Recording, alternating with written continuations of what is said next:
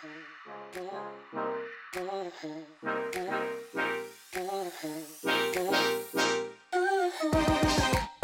女孩们午安！我是大家的努力成长教练白白。本周日就是母亲节了，你跟你母亲的关系好吗？昨天晚上啊，吃完晚饭，我跟我的女儿呢去散步。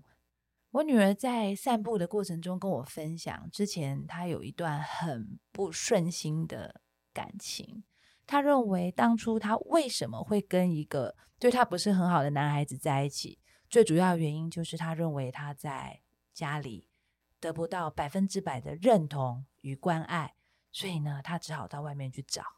老实说，我听到她跟我做这番告白的时候，我的感觉是五雷轰顶。我觉得我怎么会不爱他呢？我怎么会对他不好呢？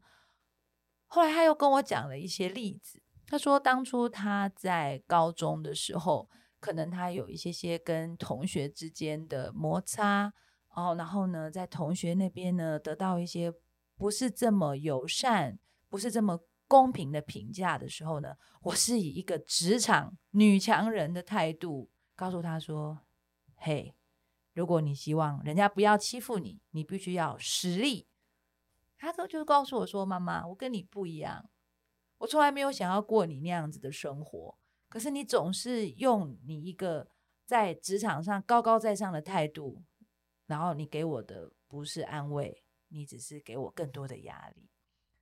那也像我上个礼拜跟大家分享哦，因为我现在离开了竞争的职场，然后我把我心里面的垃圾清出来之后，我有更多、更多、更多的空间可以好好的去听我的女儿到底要讲些什么。其实，当她告诉我这些事情，她告诉我说，其实我是没有同理心的时候，所以当场我就抱着她，我就哭了。然后我就跟她说：“哎，妈妈真的很抱歉，我曾经这样子伤害你。我希望一切都还来得及，你可以原谅我。”然后我女儿也抱着我哭了。我真的觉得，嗯啊，到霎时间就是觉得，哦，真的有一个很好的机会，我跟他可以和解。然后接下来我们可能可以一起。去思考，然后一起去创造我们未来更好的母女关系。那也因为，因为我现在讲的，我自己都快要哭出来了。那我就想，大家是不是也是一样呢？是不是也是希望能够修复跟妈妈紧张的关系？所以今天呢、我想用萨提尔的沟通理论来当基础，跟大家分享：若是你现在跟妈妈的感情不是太好，我们要如何走上和解之路？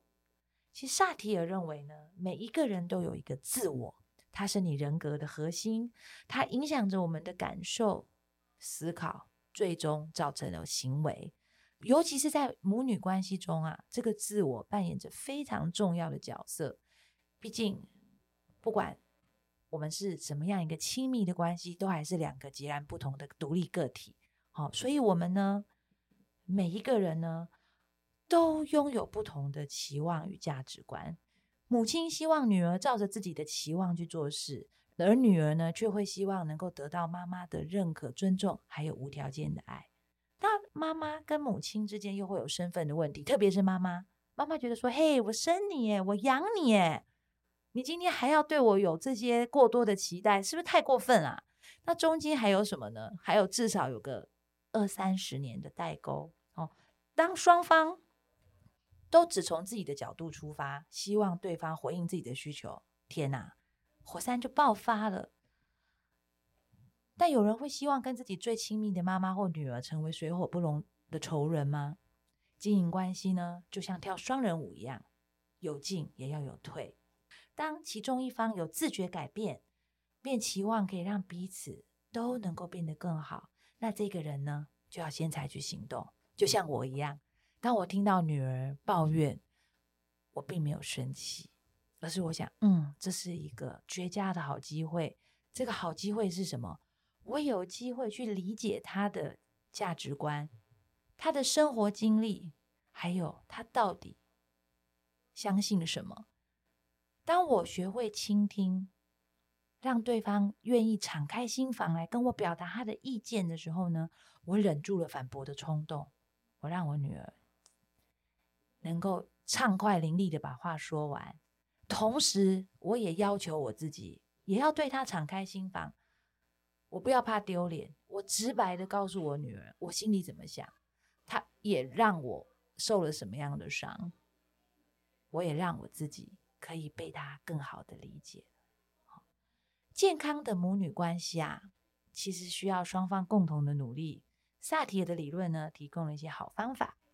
其实，在我们和解的过程中，沟通一定不要火爆，一定不要尖锐。我们要刻意的去保持温暖的语气和态度，好，让自己的情绪尽情的流淌。就像我昨天抱着女儿，我就说就哭了，好。这个意味什么呢？我们要用积极的语言来表达自己的情感，我们不要抱怨，不要说哦，是谢谢谢谢你女儿，谢谢你，谢谢你愿意告诉我，谢谢你愿意让我有机会听清楚你要什么，谢谢你让我有机会可以修正。好、当我们呢要表达不同的意见的时候，我不是指责他，我不是你怎么可以这样乱，你可以怎么可以这样想，你怎么可以污蔑我？而是呢，我跟他说，我认为，我觉得，其实所有的事情都是什么？也是我的主观，我表达的是我的情感。哦，这样呢，因为里面没有任何的指责或者是抱怨，会让我的女儿呢更容易去接受我的意见，然后维持一个在母女沟通中和谐的氛围。好，那接下来啊。在这个整个和解的过程之中，其实我跟女儿呢都保持了一个非常开放的态度。我们都愿意什么？我们都愿意把话说给对方听，而且呢，也愿意去接受对方不同的意见跟想法。我们尽其所能去尝试。我不是你，但我可以去理解你的立场还有感受。然后我们愿意一起携手，去为了。未来有更好的关系，去找到解决问题的方法。最后，最后，其实大家有没有发现？我已经跟各位说，当我女儿跟我讲，是因为我过去的态度造成她在感情上的不安全感，造成她可能会喜欢渣男的时候，第一件事情，我就是道歉并请求她的原谅。其实，的确我犯的错啊。我用了自己的主观，我用了一个四十几岁女人的经验与心态去要求一个十几岁的女孩用我的方法做事。我错了，我犯错了，我勇于的承认错误，跟她道歉。同样的，我女儿她有时候说话也伤了我的心啊，但我要学会原谅。原谅其实并不是忽略，也并不是遗忘。而是积极的选择放下过去的矛盾，把我们的心专注在一起建立未来更好的关系。